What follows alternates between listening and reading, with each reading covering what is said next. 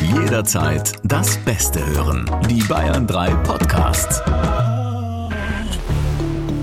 Bayern 3 True Crime Spezial. So, das erste Plätzchen habe ich gerade gefuttert. Jetzt kann es eigentlich losgehen, Alex, oder? Ja. Leckere Nussecken. Schön, dass ihr mit dabei seid bei einer Special-Folge. Wir haben es ja schon angekündigt bei uns im Feed. Wir haben so viele Fragen von euch reinbekommen und wir haben ja in unseren Folgen nie Zeit, uns äh, wirklich auf die einzulassen und wirklich mal nur euch Zeit zu geben. Deswegen ist das hier jetzt unsere erste Special-Folge mit euren Fragen und ich bin schon ganz gespannt, was du so zu erzählen hast. Ich habe nämlich auch schon drüber geguckt, habe mir gedacht, stimmt, das hätte ich den Alex auch schon längst mal fragen können. Das weiß ich eigentlich auch noch nicht. ich bin gespannt, ob ich es beantworten kann kann.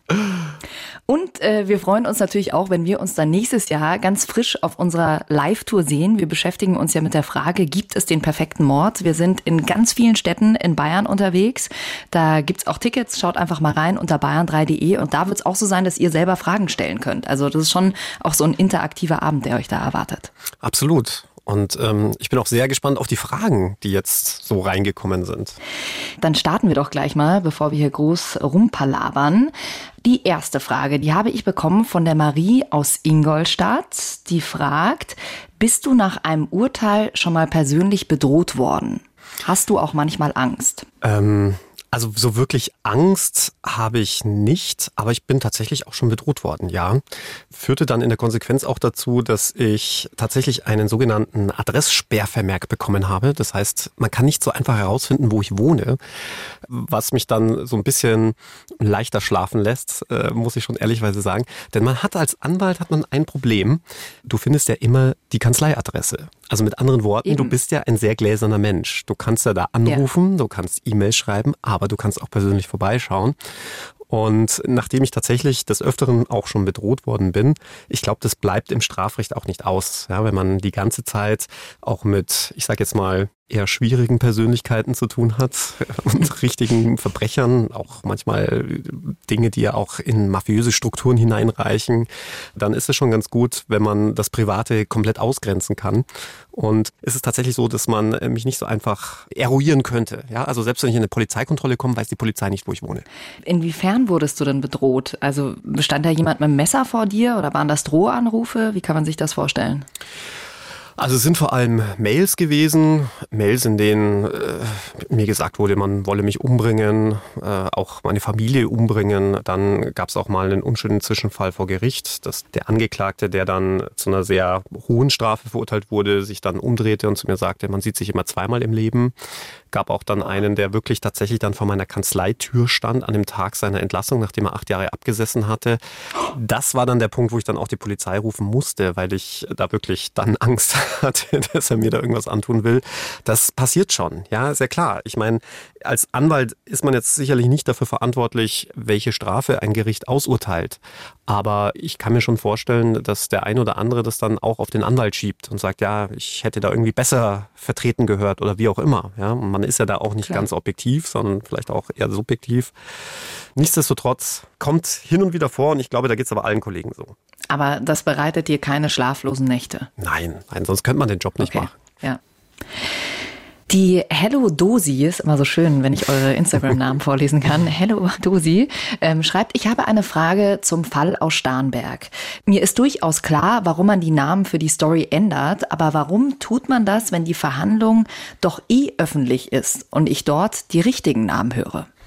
Also falls ihr jetzt sagt, äh, wie Fall Starnberg, also der sogenannte Dreifachmord von Starnberg, ein aktuell laufender Prozess um eine Starnberger Familie, einen jungen Mann und dessen Eltern, die in ihrem Haus in Starnberg getötet worden sind. Und du, Alex, bist ja als Strafverteidiger auch bei diesem Prozess mit dabei.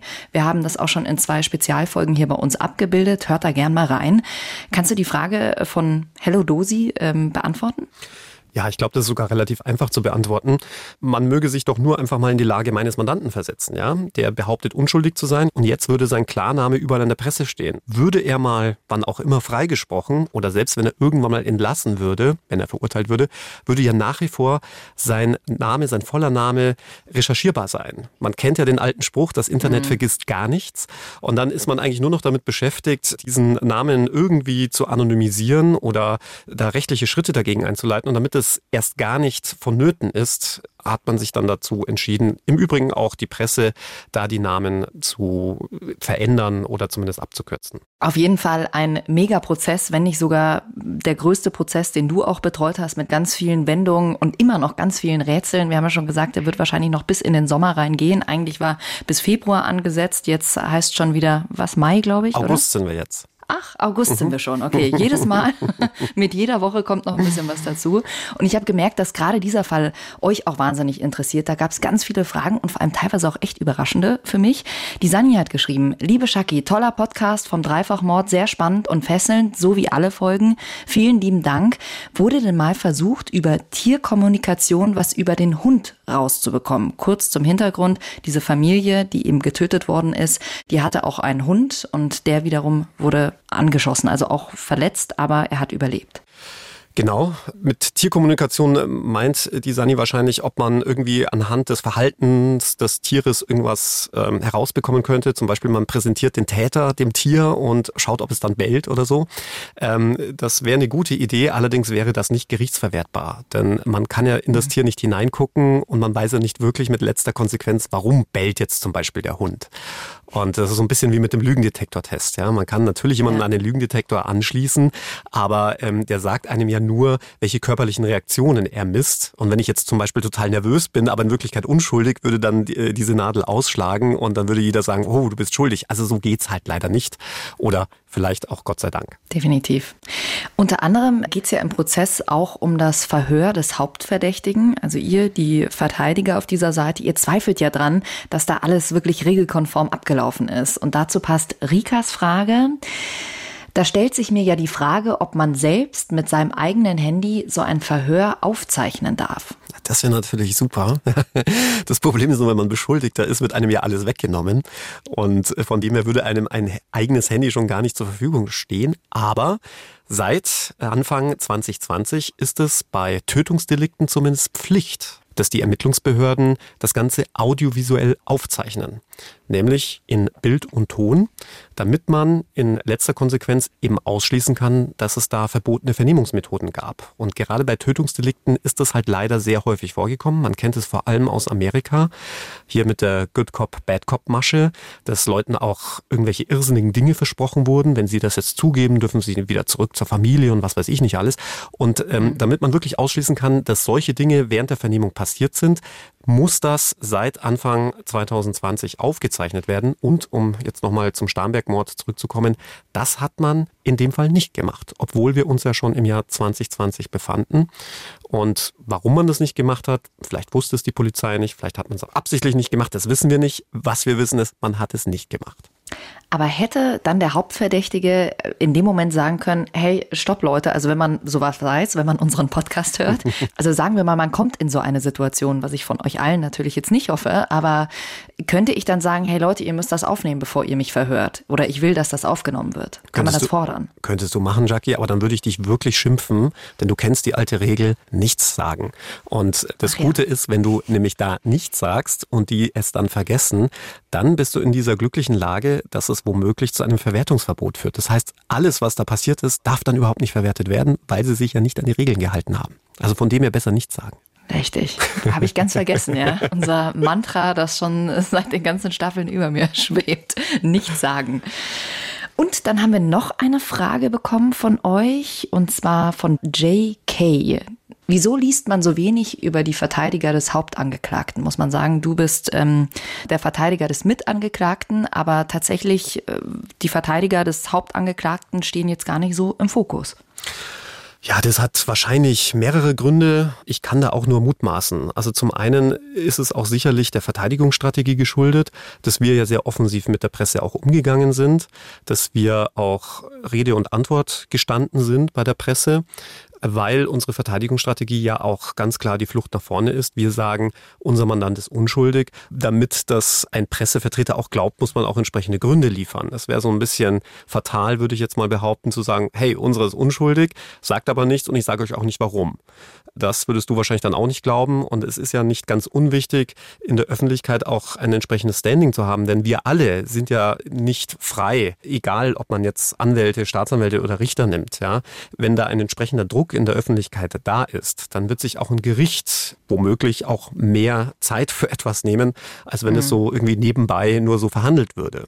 Es ist ja ein Riesenunterschied, ob du zum Beispiel einen Mordprozess führst oder einen kleinen Diebstahl. Für den kleinen Diebstahl interessiert sich kein Mensch. Und dann kann es auch schnell sein, dass so ein Prozess vielleicht so ein bisschen lockerer gehandhabt wird, sage ich jetzt mal, ja, ganz, ganz lasch. Und das ist sicherlich ein Grund. Es kann natürlich auch sein, ein weiterer Grund ist, dass ich äh, durch die anderen Prozesse und dass ich natürlich viel in den Medien bin, dann auch eine gewisse Aufmerksamkeit errege, dass äh, sich vielleicht der ein oder andere Reporter gesagt hat, ah, wenn der Stevens da drin ist, dann schauen wir mal da mal vorbei. Ja, das will ich jetzt auch nicht ausschließen. Aber es ist jetzt nicht so, dass wir jetzt ganz offensiv irgendwie die Leute einladen und sagen, ja, kommt mal in den Prozess vorbei und schaut euch das an. So läuft es nicht. Man macht sich als Verteidiger sehr weit im Vorfeld schon wirklich Gedanken, Arbeitet man mit der Presse zusammen, ja oder nein? Und wenn man sich dazu entschließt, mit der Presse zusammenzuarbeiten, also mit Zusammenarbeiten meine ich, ähm, spricht man mit der Presse, dann überlegt man sich natürlich auch, wie viel Informationen ist man bereit rauszugeben.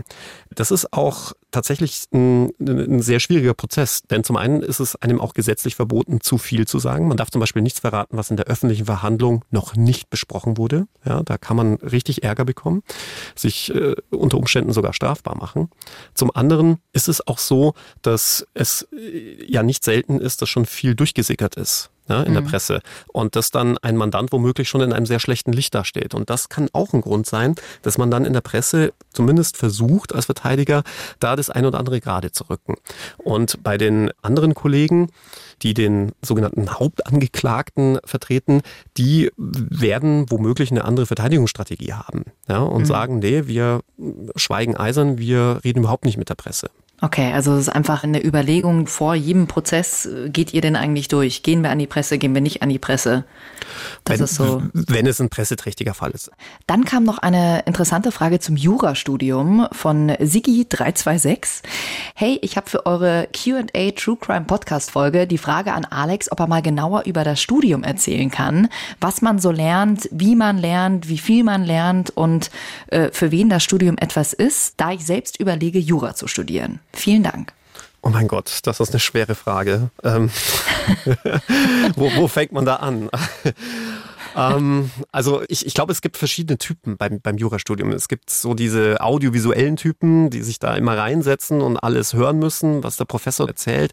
Der war ich nicht. Ich musste das lesen. Also ich musste wirklich die Bücher vor mir haben, um das zu verstehen. Ich muss auch ehrlichweise sagen, ich habe ziemlich lange gebraucht, bis ich das verstanden habe, wie Jura funktioniert in Deutschland. Ich habe mir das einfach komplett anders vorgestellt. Ich habe mir irgendwie gedacht, ja, da muss man dann so ein paar Verträge ausarbeiten und dann kommt das Strafrecht, ja, und dann ähm, mhm. erfährt man, äh, wie man Leute richtig vernimmt und wie die Wahrheit ans und Licht kommt. Und genau. So. Und ja. dann, mhm. äh, wie die Polizei vorgeht und wie du schon richtig sagst, ja, die ganzen Ermittlertricks und so. Ja, all das lernst du natürlich nicht im Jurastudium. Na klar. Sondern das Jurastudium ist tatsächlich sehr trocken. Geht vor allem darum, ähm, Gesetze richtig anwenden zu können. Und für mich persönlich war es eigentlich, entweder du lernst alles auswendig, was extrem viel wäre, oder du mhm. verstehst es. Es ist so ein bisschen wie Mathe. Und irgendwann hat es bei mir Klick gemacht, hat aber lang gedauert, muss ich ehrlichweise sagen. Und dann ging's. aber du hast die Gesetzestexte ja bei den ganzen Prüfungen schon auch immer mit dabei, oder? Also die ist, du kannst ja nicht alles auswendig lernen. Ja, das ist auch so ein Irrglaube, äh, dass man irgendwelche Gesetze kennen oder können müsste. Äh, die Gesetze hast du natürlich immer dabei. Es geht ja letztlich ja. darum, dass du einen Fall löst. Du kriegst so einen abstrakten Fall und dann musst du den lösen und zu einem richtigen Ergebnis kommen. Und äh, das anhand des Gesetzes. So einfach wäre es in der Theorie, aber ähm, du wirst, das werden aber auch unsere Hörer und Hörerinnen wissen, es ist halt oft so, dass vieles nicht im Gesetz steht. Und dann stellt sich die Frage, ja, ja. Wie, wie löst man es dann? Heißt, wenn man äh, fleißige Podcast-Hörerin ist und Krimi interessiert, dann ähm, ist das easy, oder? Also dann läuft man da nur so durch durchs Studium. ich, ich fürchte, dann wird man sogar ziemlich enttäuscht sein, denn äh, das Strafrecht, darum geht es ja bei True Crime, nimmt nur genau eine Klausur von sieben Klausuren ein in der Prüfung. Ab welchem Semester kommt das Strafrecht? Weißt du das? Also, das ist unterschiedlich. Es gibt manche, manche Unis, die fangen im ersten Semester mit Strafrecht an. Das finde ich auch richtig und spannend. Viele erst im dritten. Ah, okay. So, und jetzt äh, reden wir mal Tacheles hier, Alex. äh, die große Frage, es haben viele gefragt, wird man reich und berühmt äh, wie Alex? Also, dass du berühmt bist, wissen wir ja, weil du hier bei unserem Podcast mit dabei bist. Die Anna aus Hamburg fragt, was verdient denn ein Strafverteidiger? Also könnte ich ja jetzt antworten, arm, aber sexy, ne? so, so wie es der Wofereit in Berlin gemacht hat. ähm, als Strafverteidiger. Also, müsste man nach den gesetzlichen Gebühren arbeiten. Ja, also sprich das, was der Staat einem zahlt, wenn man als Pflichtverteidiger beigeordnet wird. Dann muss ich leider sagen, da verdient man mhm. tatsächlich mhm. wenig. Ich finde, das steht auch in überhaupt kein Verhältnis zu dem, was man da eigentlich leisten muss als Strafverteidiger.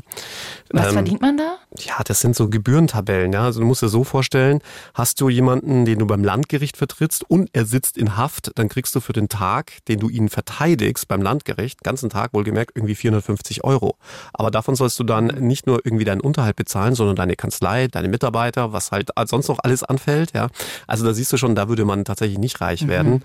Tatsächlich ist es so ein bisschen ähnlich wie bei den Ärzten auch. Mit den Privatpatienten machst du dein Geld. Also sprich mit denjenigen, mit denen du auf Honorarvertragsbasis abrechnest. Und natürlich macht das ja dann auch den Unterschied. Ähm, Pflichtverteidiger haben ja einen sehr schlechten Ruf.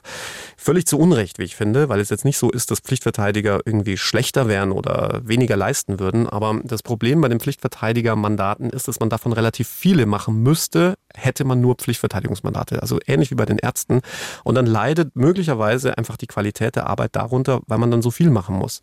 Wohingegen, wenn man jetzt sich zum Beispiel nur einen Mandanten nehmen würde und sich nur um den kümmert und der einen aber gut bezahlt, dann wird er natürlich auch entsprechend gut verteidigt, würde ich jetzt mal behaupten. Aber wahrscheinlich gibt es dann auch viele Mandanten, die zu dir kommen, die dann irgendwie Kredite oder sowas dafür aufnehmen, oder? Also im Strafrecht. Oder gibt es da eine Versicherung? Gibt es ja nicht, oder? Es gibt ja keine. Genau, also Versicherung fürs Strafrecht ist schwierig, weil kein Versicherer will vorsätzliche Straftaten absichern. Ja? Also die wollen nicht sagen, hey, da geht jetzt einer rum und sticht da wahllos Leute ab und dann soll ich das auch noch bezahlen.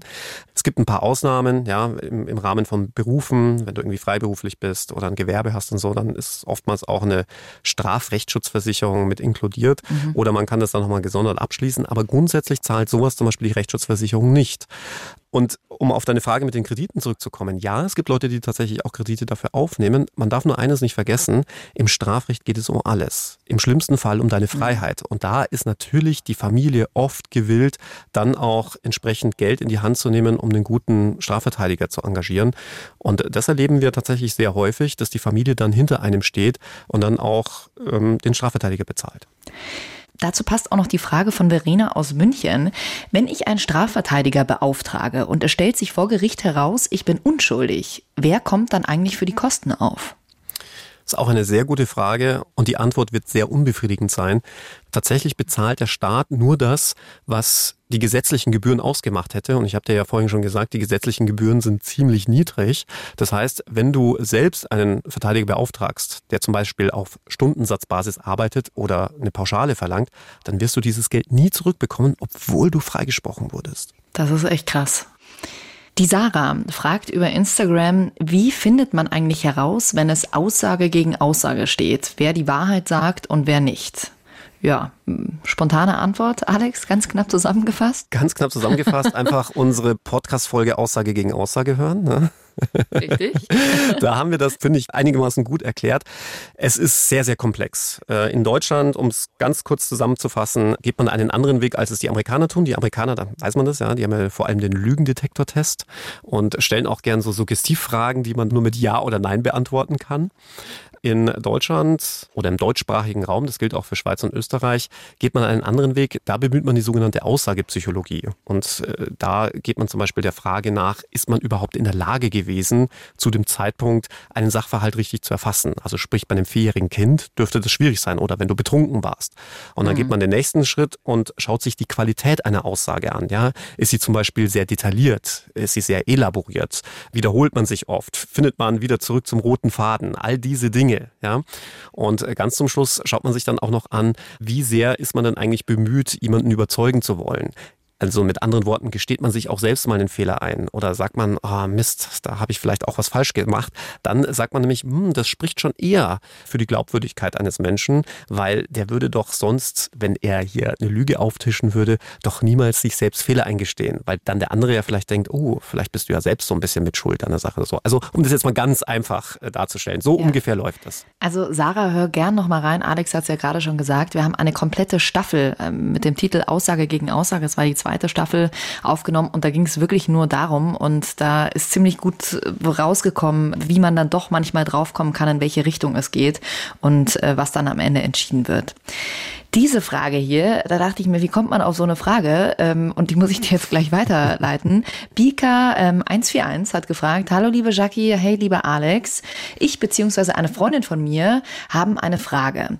Wenn bei siamesischen Zwillingen einer der beiden einen Mord oder eine Straftat begeht, muss die andere Person automatisch die Strafe mittragen, also zum Beispiel mit ins Gefängnis? Wie wird sowas umgesetzt? Danke und liebe Grüße.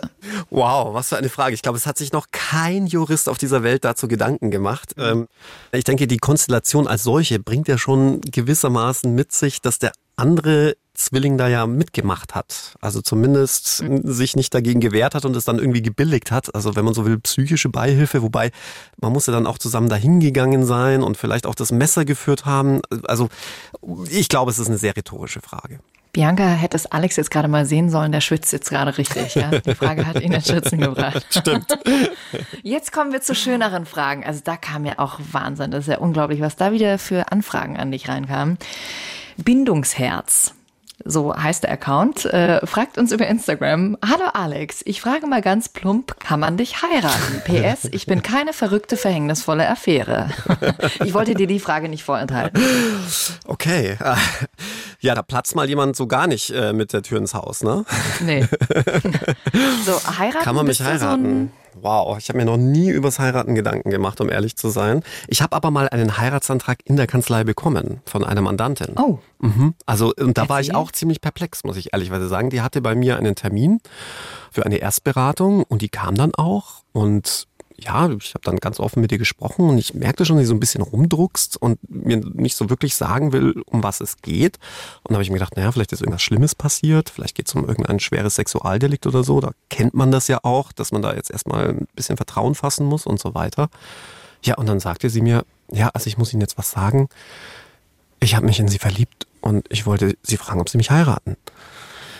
Ja, und dann muss ich auch oh. ganz ehrlich sagen, wie, wie, wie reagiert man da? Ja. Ich habe ja, um deine Frage, weil ich genau weiß, dass die Frage kommen wird, ich habe ja diesen Termin nicht in Rechnung gestellt. Ja. Aber es wurden dann erstmal, oder von, äh, von deiner Sekretärin wurden erstmal Rosenblätter ausgelegt. Ich stelle mir das gerade ganz schön vor bei dir in der Kanzlei. So alles abgesprochen, ja. Alex kommt raus. Sie auf den Knien, willst du mich heiraten? Ja, aber in dem Moment hast du einfach gesagt, äh, entschuldigen Sie, ich kenne Sie gar nicht. Oder was war deine Antwort? Oder du ich überlegst hab, es dir ich noch. Hab, ich habe tatsächlich geflunkert und behauptet, ich hätte eine Freundin. der schlechteste, der schlechteste Move ever, ich weiß. Ja. Aber ich werde heute noch in der Kanzlei aufgezogen, denn das Schlimme ist, mein Kanzleipartner ist Bürgermeister. Ich sage jetzt nicht in welcher Gemeinde und als Bürgermeister darfst du auch vermählen. Ja. Und er hat gesagt, wir hätten das sofort machen können. Stell dir das mal vor, du kommst nach Hause und plötzlich bist du mit jemandem verheiratet, den du eigentlich gar nicht wirklich kennst. Also ich merke schon, auf der Tour haben wir noch einiges zu besprechen und Alex stelle ich schon mal darauf ein, dass auch viele private Fragen an dich kommen werden. Das kann ich nicht steuern. Ne? Also alle Heiratsanfragen sehr gern an mich. Ich bin äh, ja, Kai Pflaume. Hallo, nur die Liebe zählt. Ich sehe schon, du hast deine eigentliche Berufung hast jetzt gefunden. Ja, genau. Die zweite Tour wird dann irgendwie so eine Bachelor-Tour. Weißt du? Und bei der Tour stellen wir uns dann die Frage, die tatsächlich auch äh, mit am häufigsten hier bei uns auf Instagram Instagram reinkommt, gibt es den perfekten Mord, Alex? Ja, natürlich gibt's den. Aber warum und wie er überhaupt aussieht, das werde ich dann auf unserer Live-Tour genauestens verraten. Ja, vielleicht wird sich dann auch der eine oder andere sagen, hm, die Antwort kommt mir jetzt viel zu spät, jetzt erst nach den Weihnachtsfeiertagen, aber gut. Das ist so böse. Also unsere Tour startet leider erst im Februar, aber darauf freue ich mich sehr. Wir werden da ja neue Fälle behandeln und du, Alex, bringst uns auch ganz viele Insights mit. Also Bilder vom Tatort, die Akten. Also es wird wirklich richtig spannend und es sind ja eben auch echte Fälle, neue Fälle, genauso wie es auch in unseren bisherigen Staffeln ist. Vier sind ja draußen, also hört mal rein, falls ihr erst zwischendrin reingekommen seid und ja, dann dürfen wir euch auch noch verkünden, dass es weitergeht mit Staffel 5. Wir arbeiten schon ganz fleißig dran und freuen uns dann natürlich auch, wenn ihr wieder mit dabei seid. Hinterlasst uns gern eine 5-Sterne-Bewertung, abonniert uns, dann bekommt ihr auch Bescheid, wenn die nächsten Folgen draußen sind. Und nächste Woche beantworten wir nochmal eure Fragen in einer weiteren kleinen QA-Spezialfolge. Da sind noch ganz viele übrig, ganz viele spannende Fragen. Zum Beispiel, weißt du manchmal, dass jemand schuldig ist, obwohl er es nicht zugibt? Oder wie gehst du dann damit um? Und vor allem, wie fühlt sich das an, einem Täter gegenüber zu sitzen? Das und vieles mehr hört ihr nächste Woche. Vielen Dank, Alex. Danke, Freue mich schon wieder sehr. Noch mehr Bayern 3 Podcasts auf bayern3.de. Und überall, wo es Podcasts gibt.